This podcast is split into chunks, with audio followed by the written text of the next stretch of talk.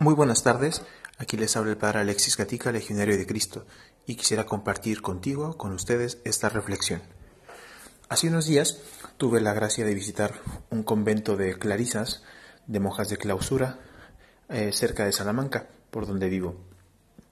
Y con los novicios, pues estuvimos haciéndoles unas preguntas, tuvimos la misa, y en el momento de encuentro, de locutorio como le llaman, uno de los novicios les preguntó a, las, a una de las monjas pues qué es lo que hacían durante el día y si tenían tiempo libre.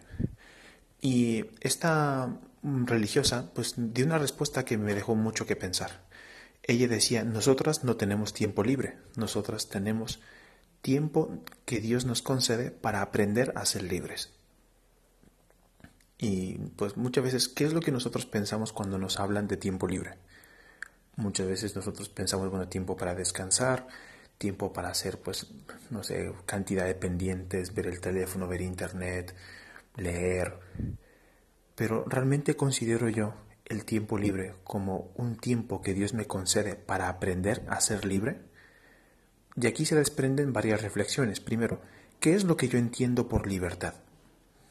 ¿Hacer lo que me da la gana?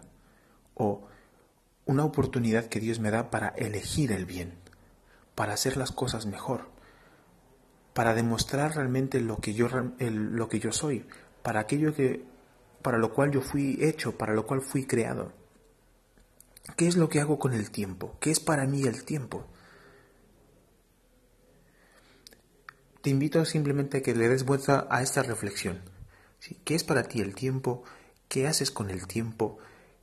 Porque el tiempo que Dios nos da, pues es un tiempo limitado, no es un tiempo eterno.